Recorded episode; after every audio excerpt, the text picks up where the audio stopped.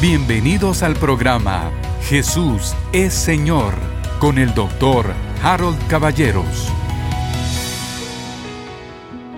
Bendiciones queridos hermanos y hermanas. Que la paz de Dios, el amor de Cristo y la comunión del Espíritu Santo sean con cada uno de ustedes. Dios me dio esta analogía muy linda y uso una moneda de ejemplo. La moneda tiene dos caras. Entonces, de un lado de la moneda está lo que vemos con los sentidos, lo que conocemos como conocimiento sensorial, vista, oído, olfato, tacto, gusto. De esta manera vemos las cosas en el mundo natural. Pero del otro lado de la moneda hay una segunda revelación y esta se refiere al conocimiento espiritual. Ese conocimiento espiritual va a darnos una revelación. ¿De dónde proviene? Pues obvio, ¿no? Proviene de la palabra de Dios. Dios le da al hombre una revelación y es tan maravilloso y tan amoroso Dios que nos envía esa revelación en la forma de su palabra. Ahora, cuando nos acercamos a la Biblia, tenemos nosotros que entender que su palabra es realmente Jesús. Dice Juan 1.1, en el principio era el verbo, y el verbo era con Dios, y el verbo era Dios, y sin él nada de lo que fue hecho hubiese sido. Fíjese, yo siempre repito esta maravilla de los tres primeros versículos de la Biblia. En el principio Dios, ese es el versículo número uno. En el principio Dios creó los cielos y la tierra. O sea que en el principio, el primer versículo, Dios. Y luego en el segundo versículo dice el Espíritu de Dios se movía sobre la faz de las aguas. O sea que en el primero tenemos al Padre, en el segundo tenemos el Espíritu, y luego en el versículo número 3 dice, y Dios dijo, sea la luz. Dios dijo, ¿qué es lo que salió cuando Dios dijo? Salieron palabras, el verbo. Cuando Dios dijo, sea, ese verbo, ese es Cristo. Y por eso dice, el verbo estaba con Dios y el verbo era Dios, y sin él nada de lo que se hizo hubiese sido hecho. Entonces, la palabra de Dios y este tema que estamos nosotros tratando nos lleva a la conclusión de que Dios nos dio esta revelación espiritual. Por eso nos tenemos que ir a la palabra, dice, no solo de pan vivirá el hombre, sino de toda palabra que sale de la boca de Dios. Debemos escudriñar la palabra porque de ella nos viene la vida. Nosotros necesitamos la segunda parte. La primera parte es la revelación por los ojos. No es gran cosa hoy en día. Sí fue gran cosa en su tiempo. Y se lo voy a decir de esta manera. Los cuatro evangelios y el libro de Hechos de los Apóstoles son una narración de los cinco sentidos. Lo dice el apóstol Juan. Juan dice, esto es lo que nosotros vimos, lo que nosotros oímos, lo que nosotros palpamos tocante al verbo de vida. Nos está explicando que eso es lo que los cinco sentidos les enseñaron. ¿Por qué? Porque ellos tuvieron la dicha de convivir con Cristo, de estar con Cristo, de aprender de Cristo, de hablar con Cristo. Entonces nos dejan el relato de lo que vieron, de lo que vieron y de lo que palparon tocante al verbo de vida. Pero hay otra revelación distinta a la que le ponemos tanto énfasis. Es la revelación que Dios le dio al apóstol Pablo. Pablo no estuvo con Jesús, no estuvo en este tema de los cinco sentidos, no lo vio, pero sí se lo reveló el Señor. Por eso digo, la moneda tiene dos lados. Uno es el conocimiento de los sentidos y el otro es el conocimiento por revelación. Pero Dios, que es rico en misericordia, nos dejó la revelación a todos nos dio la palabra de Dios a todos y en la medida que vamos a la palabra de Dios obtenemos la misma revelación que el Espíritu Santo le dio a Pablo porque puso a Pablo a escribirla justo para nosotros. Ese es el tema más importante. ¿Por qué? Ya lo sabe usted porque lo repito a menudo, pero lo vuelvo a decir. El ser humano tiene un gran problema. Le vamos a llamar conciencia de pecado, sentimiento de condenación, complejo de inferioridad, sentido de ser indigno, es decir, piensa que Dios es un ser que está muy lejano, muy duro, muy austero y que está solo para señalar el pecado. ¿De dónde salió esa visión distorsionada de un Dios que se describe a sí mismo con, con la expresión Dios es amor? De un Dios que dice, de tal manera amó Dios al mundo, que envió a su Hijo unigénito a morir por nosotros, para que todo aquel que en Él cree no perezca, mas tenga vida eterna. Juan 3:16. ¿Por qué se distorsionó la visión? Bueno, se distorsionó porque la iglesia, en los primeros 1500 años, hizo un énfasis enorme en el tema del pecado por causa de intereses, porque la gente no sabía leer, no habían Biblias, era carísima una Biblia, era muy difícil obtener una Biblia, entonces el mensaje se iba degradando, se iba diluyendo y también servía para mantener a las personas, perdónenme, suena horrible, ¿verdad?, en la ignorancia y en la esclavitud. Por eso mi gran enemiga es la ignorancia. Pero luego vino la reforma de la iglesia hace 500 años. Y si usted lee a Lutero y a Calvino, y por supuesto los demás, ¿no? Swingley, Bellington y eh, Busser, etcétera, que a mí, por cierto, me, gusta tanto leerlos, pero si usted los lee, en realidad había una conciencia enorme de la salvación, las cinco solas de la reforma, ¿no? Solo la escritura, solo por gracia, solo por Cristo. A mí me parece maravilloso, ¿no? A Dios sea toda la gloria.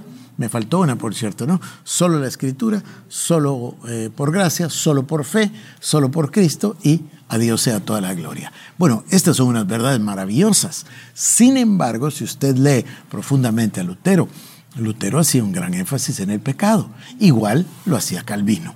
Entonces, la iglesia ha venido predicando el pecado. A ver, se me ocurre la última vez que estuve sentado en una iglesia oyendo a un evangelista que llegó de visita a esa iglesia en particular donde estaba. El evangelista es feliz cuando logra con su mensaje que la mitad de la iglesia o más pasen al frente a arrepentirse de sus pecados. Bueno, está bien si fueran perdidos. Cuando eso se hace en, el aire libre y cuando se hace una campaña para, para, los que no conocen a Cristo, me parece fantástico. Pero adentro de la iglesia, las personas pasan a arrepentirse de sus pecados y vuelven a pasar a arrepentirse de sus pecados. ¿Y qué es lo que tienen? Tienen una conciencia de pecado, una conciencia de indignidad, una conciencia, mire, Siempre lo repito, siempre lo repito, yo era muy joven cuando llegué a Cristo y uno de los primeros mensajes, un predicador que predicaba en la iglesia donde yo fui, decía, nosotros somos pecadores salvos por gracia. Solamente somos pecadores salvos por gracia. Yo era muy joven, de edad, no sabía nada del Evangelio, pero ya era abogado. Y yo decía a este señor que por favor se decida una de las dos cosas. ¿Somos pecadores o somos perdonados? No se puede ser ambas. Se es pecador o se es perdonado por gracia. No se puede ser ambas al mismo tiempo. Pero ese conflicto, esa contradicción, la iglesia la tiene hasta el día de hoy.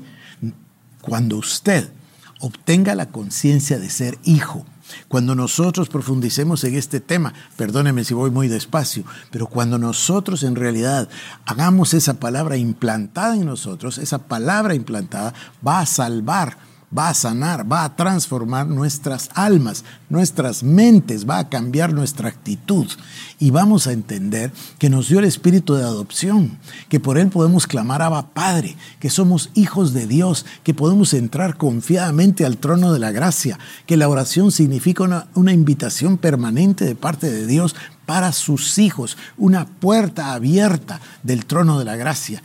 Mire que tengo un mensaje, no sé si me va a dar tiempo a predicarlo eh, en estos días, pero tengo un mensaje lindo sobre la palabra camino.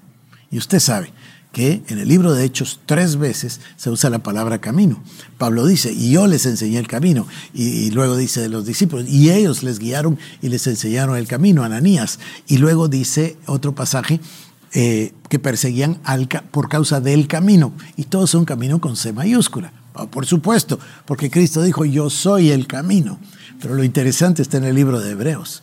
Él es el camino al trono de la gracia, que abrió el velo, es decir, su propia carne. Y por eso dice el Evangelio que el velo del templo se rompió en dos, de arriba para abajo. ¿Por qué? Porque Él abrió el camino al Padre. Es como si a usted le dieran la llave de su nueva casa. Ahora usted ya tiene llave y ya puede entrar con toda libertad a su casa. O, como yo uso mis ejemplos, mis hijos que entran a la mía. Llegan con toda libertad a la hora que sea y llegan.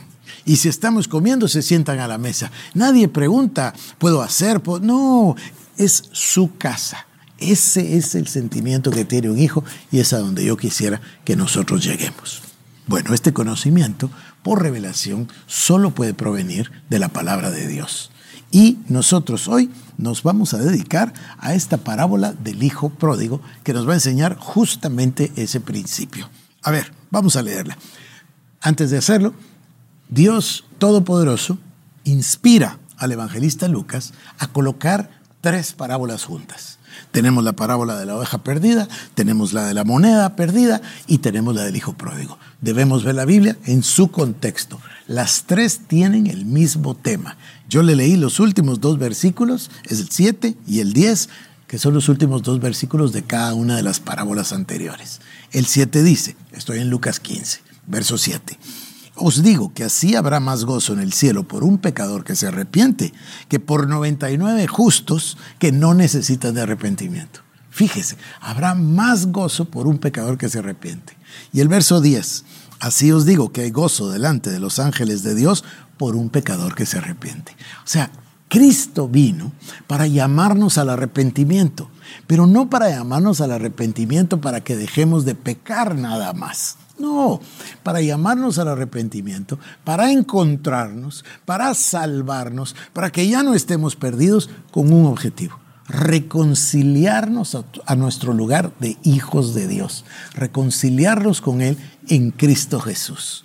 Ese es el verdadero propósito de Dios. Por eso hay tanta alegría cuando alguien se arrepiente porque se reconcilia con su Padre. Va de vuelta a la comunión original de la cual gozaron Adán y Eva antes de la caída. Bueno, ahora sí. Lucas capítulo número 15, versículo número 11. Dice así. También dijo, un hombre tenía dos hijos y el menor de ellos dijo a su padre, Padre, dame la parte de los bienes que me corresponde y le repartió los bienes. No muchos días después, juntándolo todo, el hijo menor se fue lejos a una provincia apartada y ahí desperdició sus bienes viviendo perdidamente. Otra vez, el menor de los hijos fue con su padre y le dijo, Padre, dame la parte de mis bienes, la que me corresponde, dame mi herencia. ¿Qué es lo que quería el hijo? Este es el verdadero punto. Lo que el hijo quería era romper la relación. Esto nos habla precisamente de Adán y nos habla de nosotros. Fíjese usted, voy a volver a leerlo. Dice, un hombre tenía dos hijos y el menor de ellos dijo a su padre, Padre, dame la parte de los bienes que me corresponde. Y el padre le repartió los bienes. No muchos días después, juntándolo todo, el hijo menor se fue lejos a una provincia apartada y ahí desperdició sus bienes viviendo perdidamente. Dejémoslo del desperdicio por un momento y centrémoslo en lo que este joven quería. Lo que este joven quería en la cultura de la Biblia era impensable. Hoy en muchos países es normal que los hijos se vayan, no tanto en nuestra cultura latinoamericana. En nuestra cultura latina queremos todos estar cerca y todos queremos tener a nuestros hijos y a nuestros nietos. Eh, yo le suelo decir a Cecilia que ella es una especie de gallina con todos los pollitos. Bueno, en la cultura oriental esto era impensable que un hijo quisiera irse. Pero no pensemos en la cultura, pensemos en el mensaje de Dios. Este hombre tenía dos hijos y un hijo le dice, dame mi parte. El padre se la da. ¿Y qué hace con la parte? Dice que rápidamente la vendió. Eso es lo que dice. Rápidamente la vendió y juntándolo todo, se fue lejos a una eh, provincia apartada y ahí lo desperdició todo viviendo perdidamente. Voy a repetir el concepto que inicié en el programa anterior. Dios desea, si usted mira desde la creación, pensemos un poquito en el plan de Dios. Dios crea los cielos y la tierra, toda la creación, y se la entrega a Adán y a Eva. Les da el mandato cultural, guardarla y cultivarla. Les entrega toda la creación, pero pone una condición. Del árbol, del conocimiento del bien y del mal, no podrás comer, porque si de él comieres, ciertamente morirás. Es una advertencia con plena claridad. ¿Qué hace Adán y Eva? Son tentados por la serpiente, usted ya lo sabe, lo hemos visto, pero con gran detalle, es tentada por la serpiente y optan, Adán y Eva, por ser libres de Dios, romper la relación. Esto es lo verdaderamente importante, es más importante que el tema del pecado. ¿Por qué le hacemos tanto énfasis al tema del pecado? Fíjese que Pablo lo explica en Romanos. Pablo usa siete capítulos de Romanos para los pecados y luego el resto de la carta para el pecado. Es distinto cometer pecados que ser pecador. Cristo nos vino a rescatar de ser pecador. ¿Qué quiere decir ser pecador? Es tener naturaleza pecaminosa, la naturaleza de Adán. Y Cristo Jesús vino a realizar el intercambio divino precisamente para eso. Nos sustituyó, fue hecho pecado, molido fue por nuestros pecados, dice, eh, por nuestras iniquidades. Esas, esas palabras, quebrantado, molido, son palabras verdaderamente fuertes. Pero el Señor dice, fue molido por nuestros pecados, quebrantado por nuestras iniquidades y, y por sus llagas fuimos nosotros sanados se llevó nuestras iniquidades, se llevó nuestros pecados, se llevó nuestras dolencias, se llevó nuestras enfermedades. Hay otra serie en la que hago énfasis en eso. Junto con el pecado van las enfermedades. Cuando el, creyente toma conciencia que fuimos libres del hombre viejo, que fuimos libres de la naturaleza pecadora, entonces automáticamente comprende que también fuimos libres de la enfermedad. Y ahí se da el milagro de la sanidad divina para muchos. Y todavía hay un mejor nivel de la sanidad divina, que es el nivel de la salud divina. Amado, yo deseo sobre todas las cosas que tengas salud y prosperes en todo, así como prospera tu alma. Entonces, así dice Juan, ¿no? Entonces, Dios Todopoderoso quiere restablecer la comunión. Vuelva a seguirme con el plan. Dios hace la creación, crea al ser humano. Se da el pecado, se da la caída. Génesis capítulo 3, versículo 15, de inmediato Dios da la promesa. Pondré enemistad, le dice a la serpiente, entre tu simiente y la simiente de la mujer. Ahí nace el plan de redención. Ahí se anuncia la venida de Cristo, la simiente de la mujer.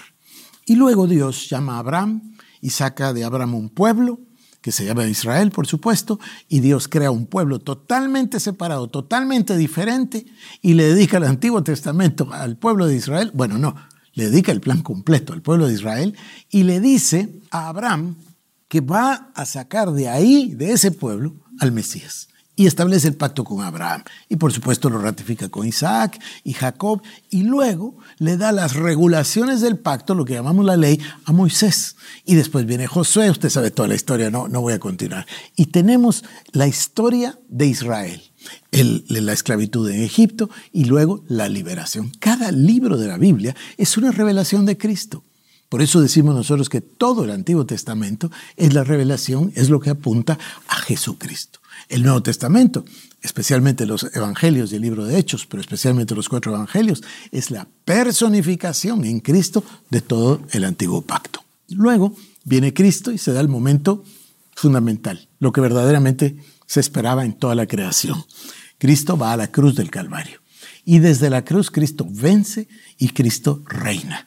Y ahí en la cruz del Calvario, el Señor Jesucristo se va a convertir en el Señor con a ver, no lo voy a decir en el Señor, voy a decir, se va a convertir en la cabeza de esto nuevo que no existía y ahora existe, que se llama la iglesia. La plenitud que todo lo llena en todo. Cristo, la cabeza de la iglesia. Y de esa manera nos sustituye.